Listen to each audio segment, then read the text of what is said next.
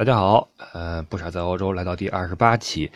最近人在荷兰，而且要前后六天在这个国家停留，令人感到不知所措。因为这个，嗯，你想象一下，一共四万平方公里的土地上，二百乘二百公里的这个么一个面积，一千多万人，实际上在这个国家里面，你不论怎么走，就像你在中国的一个大城市里边跨区一样，嗯，就没什么看头啊。而且前后六天。两天在乌特勒支，两天在鹿特丹，两天在阿姆斯特丹，前后都还好。在鹿特丹实在不知道该干嘛好。现在我就是在鹿特丹啊，刚到，明天还要一晚。明天这一天干什么也很头疼，实在是不知道能干点什么好啊。这国家太小了。当然了，我是我个人是非常喜欢荷兰的啊。加上现在人在荷兰呢，就咱们来聊聊这个国家吧啊。趁着人在的话，呃，印象也直观一些。咱们不讲什么详细的呃什么年代啊什么。历史啊，数据之类的，因为也没好好准备，没怎么看。嗯，咱们从城市入手吧，说一说荷兰这几个城市的差别，以及它的这个这个特异性，以及有什么好玩的地方，对吧？当然，先说一下这个国家的整体啊。嗯，实际上荷兰它在欧洲这个范围内，它有点一个异类的感觉啊。实际上，它从人种上来说是日耳曼人，从这个根上讲和德国人是一伙包括语言啊。荷兰语，它的这个发音呀，包括书写啊，跟德语还是有类似的。你如果你让我听一个荷兰人说话的话，可能我能听懂百分之五啊，因为它这个发音多少有点像，像像一种很奇怪的方言。相对于德语来说啊，荷兰语包括英语实际上都是日耳曼语系，只不过就是最后发展的比较远。那既然他跟德国人是是都是日耳曼人，语言又很像，为什么他在这个呃这个发展的？走向上，以及人的意识形态上，以及，嗯，不论是哪儿吧，都和这个欧洲大陆有点区别。这是为什么啊？挺有意思的。实际上，最早也不是最早，我们说欧洲它有一个大的一个封建的王朝，叫神圣罗马帝国。呃，这个行政中心基本在德国这个境内吧。呃，在那个时候呢，欧洲是整个是一块的，只不过底下分了无数个小的王国，无数的国王。这个什么？查理那个路德维希那个什么弗朗斯约瑟夫就这些东西，那在这个荷兰，他的独立啊，他的自己单干是一个偶然，是神圣罗马帝国的一个皇帝啊。注意，皇帝跟国王是有区别的啊，皇帝在国王之上。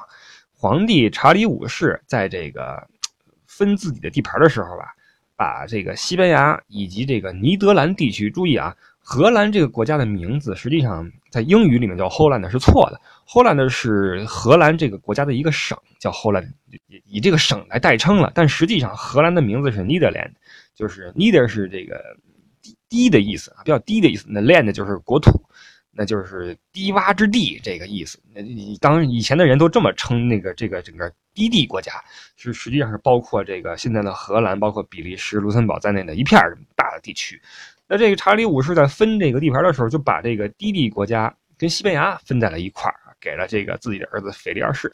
这个儿子就管理的时候就出了点问题啊，这个嗯，天主教的这个这个税收啊，以及反对这个呃或者说这个反对荷兰人的这个呃做买卖啊，因为荷兰的资产阶级比较多啊，就导致了这个荷兰这边人就开始起来要干。干的话又有个名头，就是这个新教。当时也是很多欧洲的这个帝王啊，都赶上了这个糟糕的时期，就是宗教改革。嗯，新教一诞生之后，这个一切的起义、一切的革命就有了理由，就有了来头。因为以前的话，一切你违背上帝的话，你就该死。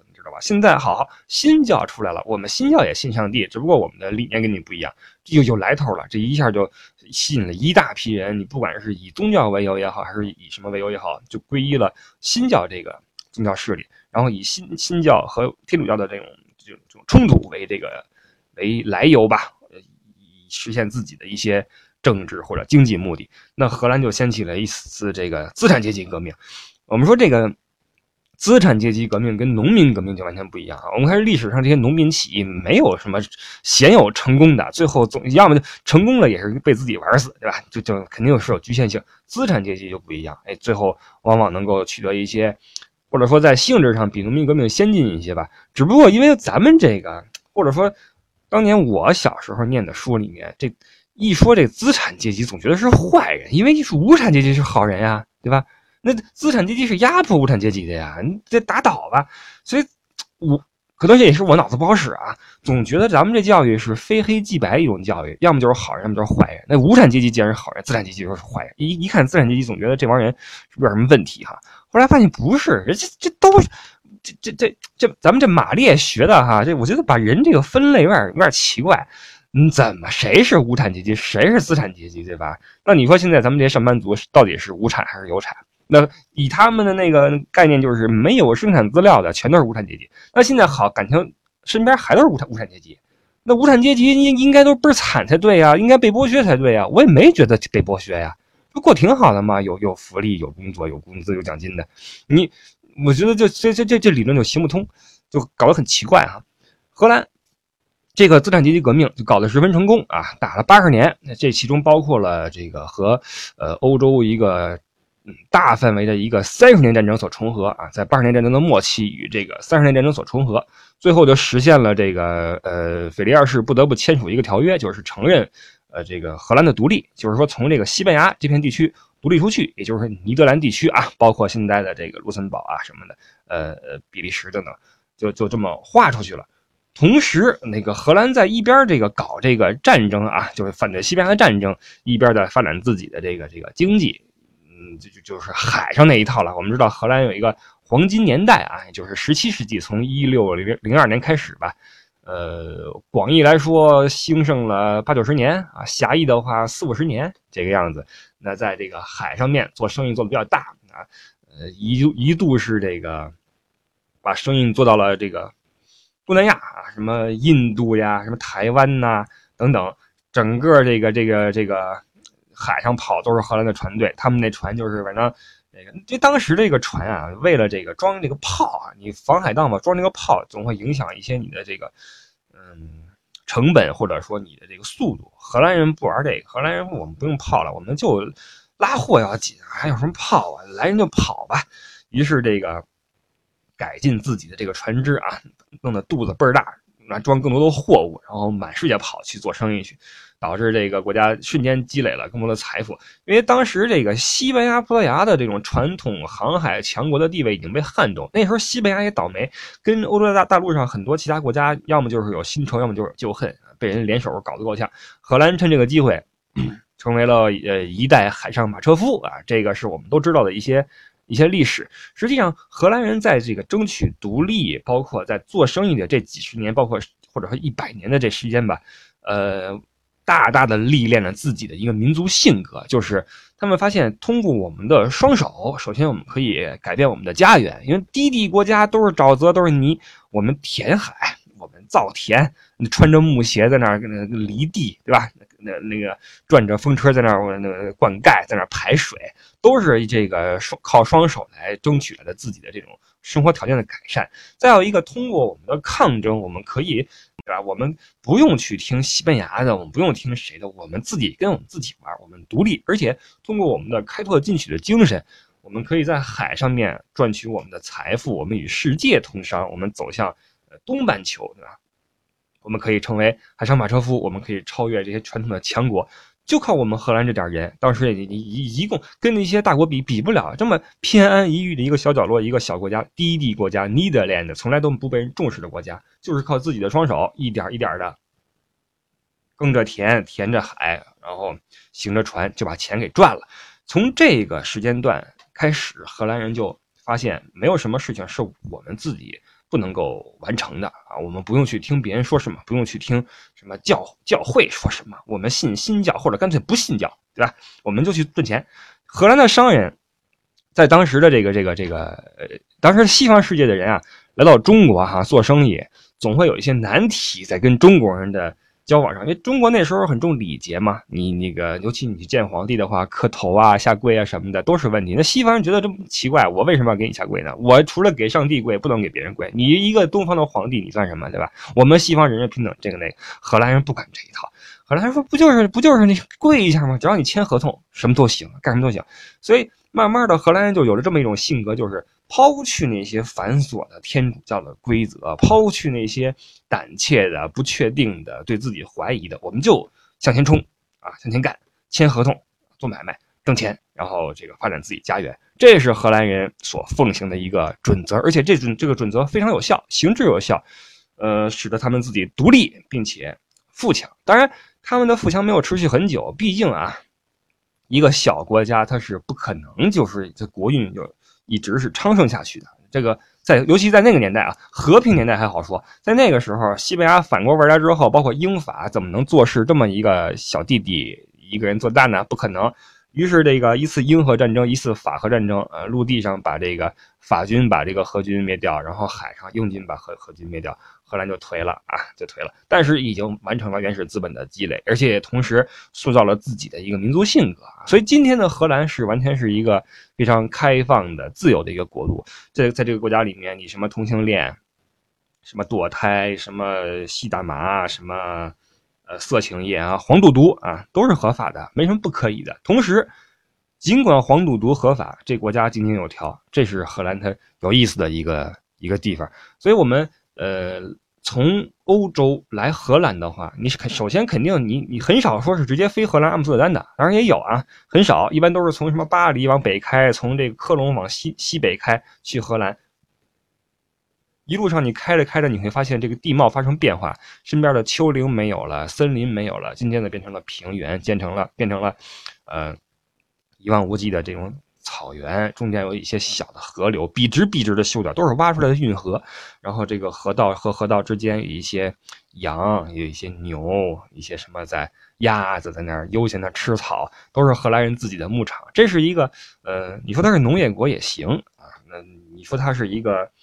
嗯，总之它不是不是一个工业国家，它不像德法啊，老牌资本主义强国，它主要是靠的是，比如说也金融业呀，或者说制造业啊，靠的是这些玩意儿，不是像德国是炼钢，法国是那个名牌旅游什么的，荷兰也没什么名牌，对吧？就靠自己的很勤奋的这么双手，呃，到了今天这样一个一个地步。说说城市啊，嗯，前四大城市，阿姆斯特丹第一，第二是鹿特丹，第三是海牙，第四是乌特勒支。从小往大说吧，乌特勒支啊，嗯，在那住了两晚。前两天，哎，对这个城市的印象非常之好。呃，实际上啊，我们的旅游啊，经常容易变成一个景点和一个景点的一个累积，这是一个很不好的事情。呃，因为我觉得旅游吧，它应该是你每一秒都处在一个呃感受的状态。你把你自己放到一个你没有去过的环境里面，我靠，屋子里有蚊子。荷兰，我来荷兰之后发现这儿有蚊子，让我感觉很奇怪。德国的话，我这么多年很少看到蚊子啊，在荷兰就有。啊，这个说哪儿了？乌特勒支就是一个嗯非常值得一去的一个旅游城市。呃，这地方实际上旅游团很少来啊，太太小了，太小。在荷兰的话，成团的旅游基本就是什么阿姆斯特丹、鹿特丹走了，顶多去个海牙啊。不会在什么乌特勒支停留，但是这个城这个城市呢非常值得一去。首先是它的火车站非常的厉害啊，实在没想到巨大无比。从它的火车站，你从正门进去之后往里走，首先要有有一地方要提一下，它有一钢琴摆在里面。在荷兰很多火车站它是有在那个公共的场所啊会摆一下钢琴，完全开放，谁想弹都可以弹。旁边有的人在那儿匆匆的路过也好，有的人在静静的驻足，在在在聆听也好，等等，给人一种非常好的感觉。一直往里走，不要怀疑，走到尽头会你会发现它是变成了一大片的商场，在楼里面的一个商场。再顺着商场继续走，走个十分钟的样子吧，眼前豁然开朗，一下你进了老城中心了。这个火车站的这个这个格局是在欧洲其他国家是很少见到的哈。火车站一般都是很老派的，在德法包括意大利。在这个老城的旁边啊，一个车站，尤其是德国特别喜欢修车站，修的是非常的古朴，都是十九世纪晚期的建筑。呃，你出来之后再走一段，到了这个市中心广场，哎，你在乌特勒支出了火车站，居然是一片购物区，楼里面啊连为一体。在出了购物区之后，你到了老城区的里面了，旁边有一个教堂酒吧，这个有点意思，你在网上可以搜到。呃，进去之后可以去去去喝杯酒。从这儿你也可以看出来，荷兰人对这个宗教的态度啊。在哪个国家，欧洲的老牌国家敢把教堂改成酒吧？你想一想，里边人声鼎沸，你吃什么薯条，吃什么炸鱼，喝啤酒，乌啷乌啷的，成了一个景点了。荷兰人他的这个国家，这个国家的宗教信仰，有宗教信仰的人数的比例是最少的，在欧洲啊，最少的。我印象中是有一半的人将近。是没有信仰的啊，你就更别说什么天主教了。这国家的人，我们刚才说了哈，发现信宗教也没什么好处，不如什么都不信啊，自自由由、开开心心都好。嗯，出来之后有这么一个教堂酒吧，再继续往里走，实际上景点也不多。还有一个值得一看的是什么呢？是这个圆顶教堂钟楼啊。那教堂一般，但是这个钟楼非常漂亮，是荷兰境内最美的一个、最高的一个钟楼，也是最美的一个钟楼，一百多米，一百一十多米吧，我记得是吧？嗯，过去之后呢，它那个造型就很漂亮啊。呃，四方的有点像那个呃圣母百花教堂旁边那个乔托钟楼，但比那个高得多，居高无比，上面有有有几组大的这个编钟。这个钟啊，非常值得一提的是，每天中午它会有一个编钟的表演，呃，会敲个那么我这次去是敲了一小时，它可能根据每天不同啊，敲的时间也不一样。而且这个敲钟是有人在上面敲的，不是说这个撞钟啊。我们一般去欧洲的教堂，听见它那个。敲钟的时候都叮咣叮咣叮咣叮叮咣叮咣，就这样乱七八糟的就敲个几十分钟，就烦死你。在乌特勒支这个教堂，那个声音是非常的美妙啊！我当时一听都震惊了，它就是非常现代的一种感觉，那个音符在跳动，然后有了韵律，有了节奏，在那敲，就像一一曲很很很。你说绚丽也不是啊，也没那么浮夸，但是很动听、很有节奏感的一种像现代的曲子一样的一个钟声的一个编钟的曲子传来，特别的好听。当时我拿着这个手机在那录啊，前前后后一共有四支曲子。后来我在网上查了一下，都是一些什么什么巴赫的呀、莫扎特的一些呃名篇截出来，用编钟敲出来。有人在上面敲啊，是一个女士，专门在上面敲。当然也有用这个机械摇出来的，就是它那个就像八音盒一样那么一个一个一个机构哈，能够能够敲出声音来。但是呃，也有一个女女士在上面用自己的手在在在敲敲出一个曲子来，你就知道它这个是非常非常好听的哈。在欧洲的其他教堂里面是没有这种这种给你敲个曲子出来这种这个没有的，都是乱摇啊，叮铃咣叮咣叮咣乱摇那样。所以这个地方特别有意思，而且在这个钟楼的前面啊，它的城市里面一条小河，小旁边有一些小桥啊、咖啡厅啊、酒吧呀。在荷兰，咖啡厅不多，酒吧很多。这个这地方人特开放，不怎么喝咖啡是很优雅的嘛，对吧？穿着西服翘二郎腿的地方，这不是乌特勒支，一个年轻的城市，古朴又年轻，城市很古老。因为这乌特勒支提一句哈，他是荷兰在这个反抗西班牙腓力二世统治的时候，签了一个七省的一个联合联联七省的一个什么什么什么联合一个一个宣言还是什么，就是在乌特勒支签的啊。乌特勒支是这个七省联合的这么一个呃头头啊，是在乌特勒支。所以对于荷兰的历史来说，这地方等于是呃中国的什么呢？像延安那个意思。革命圣地啊，是是是这个意思，或者说什么武昌啊，这这这这个这个这个角色啊，呃，城市很古老，但是人啊是非常年轻的，很多大学生在旁边喝酒也好，什么也好，有着一个非常的有年轻的呃韵律在里面。这个城市给我印象非常非常的好啊，所以这个旅游啊，不要去看什么景点，有一个够了，你在这个旁边。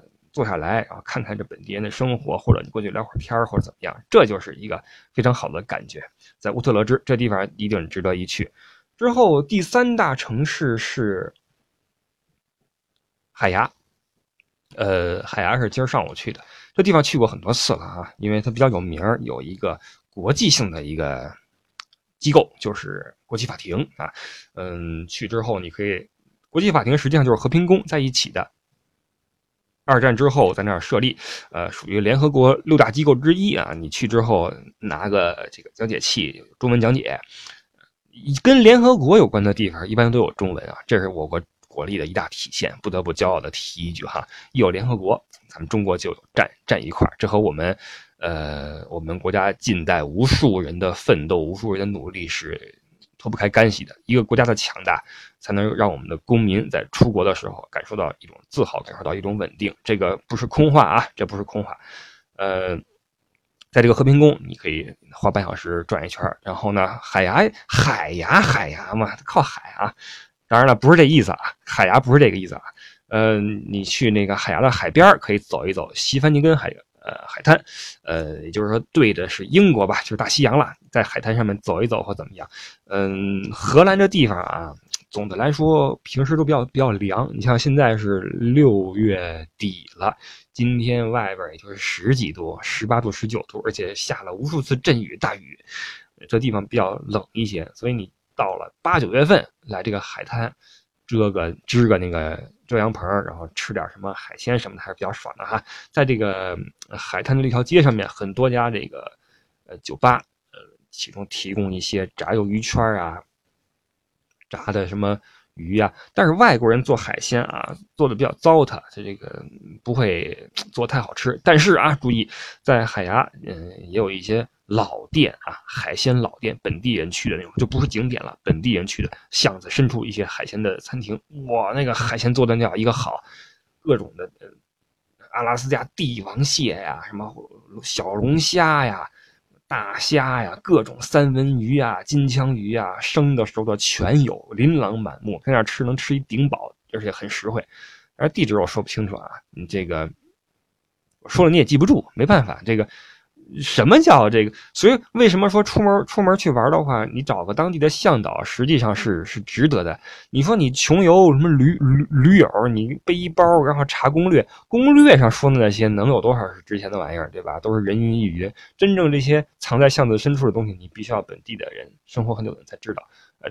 就是就是就是如此，但是也无所谓啊，在那个海滩坐一坐，吹吹海风，然后吃点什么炸薯条、炸鱼排之类的啊，也也挺好。这是在嗯，在海牙啊，一个海牙的唐唐人街还是比较有规模的。我们在上一期说过啊，在那个餐馆那期说过，呃，荷兰的华人密度比这德国多太多了啊。荷兰的华人比德国也就是少个几万人，荷兰有十二万人的。华人，德国后来我查了一下，说有十五万。一开一开始我以为有十万啊，有十五万。但是荷兰的人口太少了，荷兰一千多万人，德国八千多万人，你就知道华人的比例。所以在荷兰的很多呃城市都是有这个唐人街存在。有唐人街的话，就证明有正宗的中餐啊。注意，乌特勒支就几乎找不到啊，有一些中餐馆，但是呢做的就还行，做的是非常好的，但数量没那么多。到了这个海牙，到了唐人街，各种的。这个中餐啊，你随便挑吧。嗯，我们上期说了，基本都是那种粤菜那种广式的老师傅做的那种餐厅。比起德国的那些那个完全就是糊弄事儿的那种中餐，简直是好百倍啊！这是在荷兰的一个一个好处。作为一个华人，在荷兰还是很方便的哈。在海牙就是如此。呃，再往上一个城市就是鹿特丹了，就现在我所处的这个地方。明天有一天的时间我会在这儿停留，真是不知道干什么好。鹿特丹，它是在一九四零年被德国炸平啊。那个时候，德国在催促荷兰投降嘛。荷兰这个，这个意思就是犹豫了一下啊，意思是我这么直接投降不太合适吧？怎么着你也打我一下吧？结果德国果然打了哈，把这个鹿特丹炸平。嗯，荷兰投降，就这样。二战之后，不论是呃这战后这个这个轴心国和同盟国都有一个重建问题啊。你看德国被炸平，对吧？但是它重建的时候，非常的这个这个注重一个原则，就是我们会看到很多德国教堂啊，它的这个砖仔细看有新有旧，为什么呢？他把这个废墟里面的整砖烧过的、熏过的整砖拿出来留着备用，甚至编号备用。你知道吗？然后混上新的砖，再照原样把这个楼再搭起来。所以二战的这个这个之前的一些老照片哈，你拿出来在街角这么一比，跟现在这条街一模一样，连楼的高度都一样。它不会说炸平了之后我们要盖个新楼起来或怎么样。一是它没那么多钱，德国那时候很穷；再有一个，它维持现在的传统，维持过去的传统，这是他们的一个呃准则啊。我们不能因为这个。重改就这楼就变样了什么的不行，我们要跟以前一模一样。但在荷兰就不是，荷兰人没什么传统不传统，有什么传统啊？传统我们以前都是没都没这块地方，我们我们填出来这块地方，什么叫传统啊？传统不就是我们放手自己创造的嘛，对吧？不破不立，旧的不许，新的不来。既然你炸平了，挺好啊，我不省得我们拆房子了，我们盖新的。于是啊，出现了鹿特丹这么一个城市，巨新无比。你在鹿特丹，你你随处走吧，满眼都是高楼大厦，特别像进了这个这个这个中国的这个上海啊、深圳这种地方啊，全都是大高楼，什么银行也好，什么呀，而且充满了设计感。这个不得不承认，我觉得作为一个建筑设计师，在荷兰你永远不愁没有饭吃啊。嗯，这个国家还是充满艺术气息的。您荷兰在黄金时期的这个画也很有名嘛，出现了一批画家嘛，什么伦勃朗之类的啊，就就不细说了。当然那个时候，嗯，荷兰的画也也值得一提啊，就是，呃，这个这个这个，开始以这个静物啊、景色呀为主体做一些画。实际上，在绘画领域里面，尤其是大师以历史为主题的这个作品是最受欢迎的。比如你画一个圣母爱子，你画一个什么？呃，这个这个掠夺草民妇女，这就不得了了啊！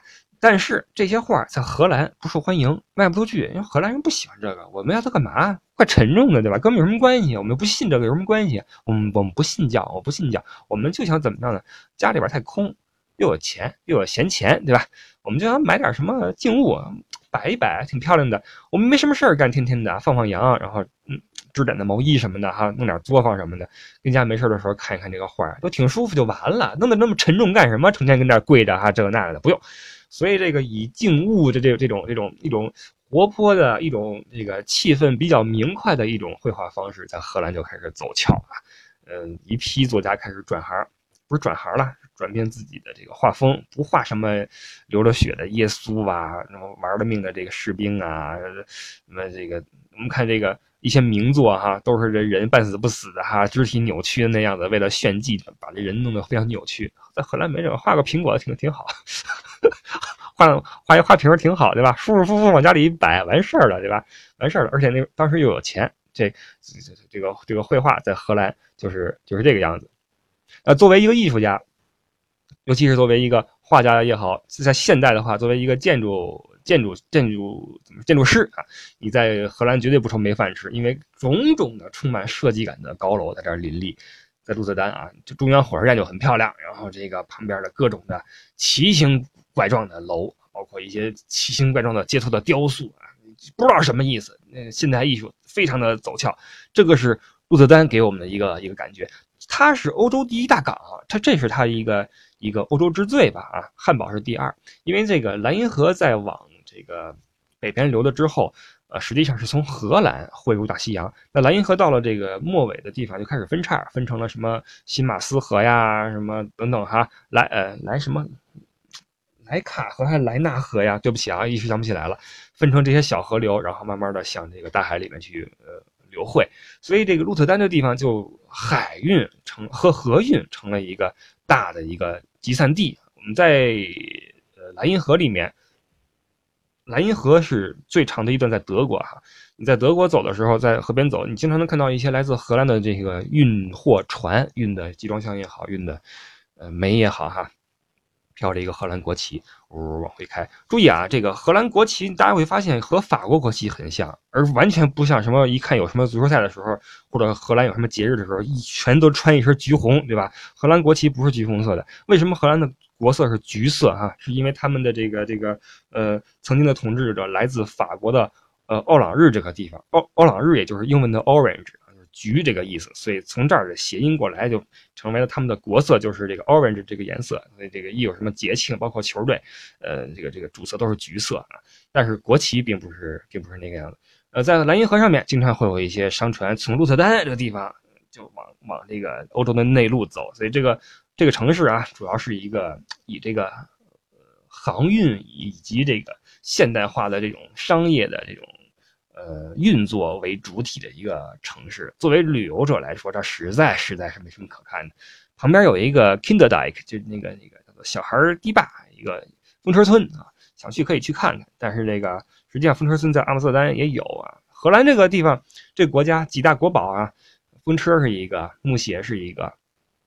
嗯，这两个都是在他们呃与这个恶劣的自然做斗争的时候所不可缺少的工具。我们刚才说了哈，那个你下地干活，在泥里边滚来滚去的，你穿个皮鞋你干嘛？你穿个布鞋更完蛋，怎么办呢？拿那个木头，呜呜，弄个木鞋出来穿的穿进去，然后那个干活也不心疼，对吧？木头嘛也不心疼。风车就更有必要啦，用来灌溉也好，或者用来排水也好。荷兰的风车有个特点啊，就脖子是会转的，就像像向日葵一样。它会向着风向去捕捉这个风向，然后继续转动去排水或者灌溉也好。荷兰的这个农业最开始啊都是靠这个风车来维系的，呃，那在风车之前就是靠这个木屑来开垦的，所以他们对这个这两样东西的感情是如此之深啊。一有荷兰出现，就像一有法国出现就是埃菲尔铁塔一样，一有荷兰这个名字出现，就风车就开始转了。呃，包括木鞋，木鞋在现在在荷兰已经有了很高的地位了，成了国鞋。一有这个节庆什么的，穿着木鞋出来，而且这个木鞋现在也不只是劳动的工具，还呃出产了一种，比如说你适合你在街上的时候日常穿的一种，上面有着皮子的这种吊带的这种木鞋呀，或者在婚礼时候穿的那种画的蕾丝的，或者这个。呃，绣上的蕾丝的一些木鞋呀，等等啊，成为了一种呃生活的一部分吧。这个是是木鞋，还有几个哈，郁金香，还有奶酪，这就不怎么提了哈。这个在阿姆斯特丹附近的一个风车村这么一个地方，你既可以看到风车，又可以看到奶酪工厂，又可以看到木鞋工厂，都是在一起的，把这个荷兰的几大特色给你汇到一起，需要你去去浏览。说说阿姆吧，啊荷兰的第一大城市。哎，对了，呃，它的首都虽然是阿姆啊，但是荷兰的这个呃议会，也就是说中南海，实际上是在海牙的啊，它是是分开来放的。荷兰是不，对不起，阿姆是王王宫，宫殿在在阿姆斯特丹，但是这个议会，嗯，这个在海牙啊，海牙是它的政治中心。阿姆这个城市呢，就更加的前卫了。如果我们说呃鹿鹿特丹这个城市比较比较。呃，时尚的话比较现代的话呢，阿姆就是前卫，它比这个时尚和和现代更加的激进一些啊。在这个地方，阿姆这个地方，你会看到这种呃巨多无比的大麻馆啊。有人说这个怎么找？你你就看那个一个店铺上面写着 coffee shop，就是大麻馆。你注意啊，这不是咖啡店，咖啡店它会写 c a f e 咖啡，这可是咖啡店 coffee shop c o f f e e 啊 coffee shop。上面画个大麻叶子，就是大麻馆，但是它也没那么恐怖啊，不是说进去之后一群人萎靡不振的在那吸吸毒。进去之后，你看一帮年轻人在那块啊，拿着酒，然后那个或者拿杯什么茶什么的饮料，那那手里边一根大麻啊，非常愉快的在那儿在那儿 嗨，在那儿抽烟聊天，你完全不觉得这有什么了不起的。大麻本身它也是一种呃软性毒品啊，这个具体有什么？作用，抽完之后什么感觉，我也说不清楚，因为我也不会吸烟，也没有没有没有没有抽过啊。据有过体验的人说啊，说这个吸大麻呢，会令你这个这个你的时间和空间感呢产生一定的错乱。有些人会觉得，哎，跟那倍儿爽啊，尾的跟那尾半天，眼睛里面全都是什么鲜花啊、天使啊、什么扭曲的墙啊等等的哈，觉得嗨了得有个。俩小时一看表，刚过了十五分钟。也就是说，你空间和时间都在扭曲。那很多艺术家会说，我吸这玩意儿会让我有灵感，这也不知道是真是假啊，不知道。但是现在，反正国内的话，这东西绝对是禁品。在荷兰的话，你可以尝一尝。注意啊，你只能在荷兰去试啊，你也不能去其他国家。你买了之后出国，你出出荷兰是不可以的，你不能够带去什么法国、什么德国，这是呃违法的。当然，在荷兰。里面你也只能在这个 coffee shop 里面抽，你不能到街上去抽去啊，这是这是这是不可以的。嗯，这是大麻。那这个橱窗就不用提什么了哈。实际上，在国外的这种这个色情业，实际上太实际上已经是，唉，我该不该说这东西？呃，黄赌，呃，赌的话，在你在这个阿姆斯特丹，包括在在海牙也好，都有这个 casino 啊，你可以进去去。玩扑克也好，玩老虎机也好，但是欧洲人的赌跟这个我们中国是不太一样的啊，跟美国也不太一样。欧洲人把这个赌博啊是看作一种比较高雅的一种休闲。你比如说，在这个，这个这个这个摩纳哥，或者在这个巴登巴登，在威斯巴登这种赌场里面，首先你必须要穿正装进去啊，要有有领结或者领带，你一定要穿西服进去，然后你就。优雅的跟人去玩一玩，这是一种社交和休闲的手段。在荷兰情况稍好，我们说过荷兰这地方没那么多规矩哈，不要求你什么着装，进去之后你也可以嚷嚷，可以乐乐呵呵的在那玩，没问题。还有一点要说的是，荷兰是一个自行车王国，呃，大家都听说过哈，因为它这水路特别多，很多小桥梁，嗯，车开起来也不是那么方便，城市也比较拥挤，怎么办呢？那就都骑自行车吧。荷兰人骑自行车，或者说欧洲人骑自行车有一个特点啊，就是这个，不骑什么，在城市里边不骑什么。山地车，我 我们中国虽然也是自行车王国，但是我们尤其年轻人都喜欢骑个山地车。我记得我上学的时候，那时候我觉得要要骑一个什么永久上上上学，那太丢人了！你骑个什么大二八，哇，那太丢人了！你还不如跑步去呢，我你 你还不如走过去呢。你骑车一定要骑个山地车，或骑个赛车，觉得特别炫，特别帅，对吧？在荷兰不是的，这边人骑车不管什么人，在城市里面一律骑那种大高把那种。座特别高那种大二八，你知道吧？大二六，特别高。荷兰人的身高我说过很多次了，荷兰人的身高是这个世界平均第一的。他们车也巨高，座子特别特别高，随便给你辆车你骑不了。你坐你坐上去之后，你脚垫不着地，你下不了车，你得跳下来，你知道吧？包括这个欧洲啊，很多时候这个我们来之后会不适应。你像我是一一一八一的身高，就算还 OK 啊。到了荷兰是平平均的平均个，有时候去洗手间那马桶。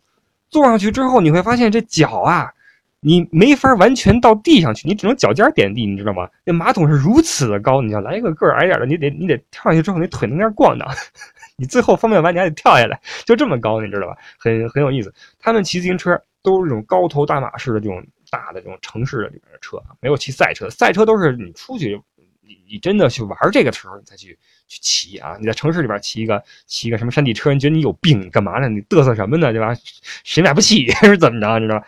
还有一个就是在这边骑车啊，在荷兰的这个这个这个道路规划是最最复杂的。呃，中间有电车，然后旁边是汽车，汽车边上是自行车，自行车边上是行人，呃，各行其道。而且这个自行车往往比汽车还快，所以你在荷兰你上街你千万要小心，看地上有那种粉红色的。暗红色的路，那就是自行车道啊！你千万不要在上面走。那那那自行车撞一下，完全就等于是重骑兵挑步兵，你知道吗？一下把你撞飞了，而且人人家还还还还合法合合理合法，你还你还吃亏，你还活该，你知道吗？在荷兰千万要注意交通啊！而且尤其是自驾的时候，你开车在阿姆斯特丹一定要小心，自行车乱窜，乌隆乌隆乱窜，而骑倍儿快，你知道吗？人又高，自行车又高，倍儿可怕。哎呦，我想起以前在阿姆斯特丹开车的时候。水路又多，路又小，中间电车当啷当啷当啷从你面前过去，地上全是血，乱七八糟，到路口全是血。到路口红灯你一停，你就看着导航，再看这路，你就对不上号，你不知道前面这这口怎么转，你知道吗？你前面有车还好，跟他过去了；没车的话，你就抓瞎，很很头疼。这个荷兰哈，说了这么多，就是不论是从哪方面来讲啊。呃，文化上什么的都是挺有意思的一个地方。只不过啊，你来荷兰的话，你待不久，一般来说待个三天四天就差不多了。看看风车，吃次海鲜，大不了你再尝一口大麻。不推荐啊，不推荐。嗯，这么多年了，我也一次没有试过。嗯，就是这样。这个是荷兰给我们的一些粗浅的一些感觉。最近因为我都在荷兰，然后就瞎说这么几句啊。这个也没有什么具体的介绍，什么景点怎么走什么的，这就大家自己去看攻略去，无所谓了。稍微的提两句关于荷兰的一些初步的印象，嗯，说的也不是很多，因为今天晚上这酒店隔音也不好，现在时间也不早了，就这么着吧啊。呃，有时间的话再继续说一说荷兰的其他的方方面面，历史也好，什么也好。嗯，每期都会这个说完之后，上传的时候发现，哎呀，还有那么一个有意思的事儿忘交代了，怎么样？每期都有这种情况，因为手头上没提纲啊，这个也没有笔，没有纸，就是坐下来就开始开始说。为了说这期，我这个葡萄牙这球下半场也没看。最后补充一下啊，就是作为一个非常能够吐槽的人，那欧洲各国人实际上都有在我眼里面非常大的毛病。你比如说德国人的，呃，死板。法国人的不靠谱，意大利人的懒散，奥地利人的高傲，瑞士人的狂妄自大，以及土。但是你要说荷兰人的话，我很难一下给你指出荷兰人的缺点。荷兰人给我的印象就是非常的阳光，非常的嗯健康。这种健康是从心理到生理的健康。嗯，晒太阳、骑自行车等等，喜欢运动，然后有礼貌。